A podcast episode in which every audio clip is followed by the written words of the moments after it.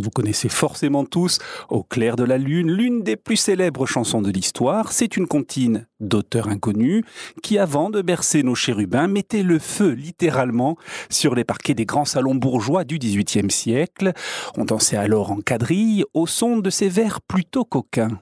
Et oui, parce que quand on prend cette chanson avec l'esprit de l'époque, on y croise un limbin, autrement dit un moine dépravé. On parle de rallumer le feu lorsque la chandelle est morte, prenait à l'occasion d'une petite panne sexuelle afin de battre à nouveau le briquet, qui voulait dire à l'époque faire des galipettes.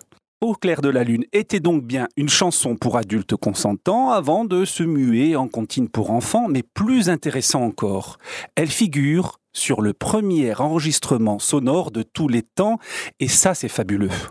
Nous sommes le 9 avril 1860, et le français Édouard Léon Scott de Martinville, imprimeur et libraire de profession, parvient, écoutez bien, à enregistrer sa voix sur du papier en inventant le phonotographe.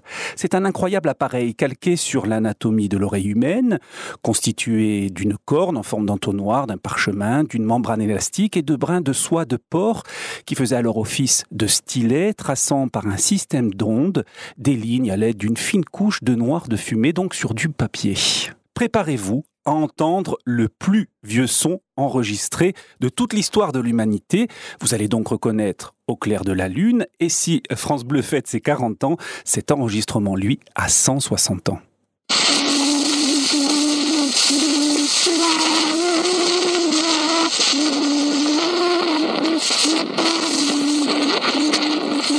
Et oui, ça accroche l'oreille, mais c'est historique.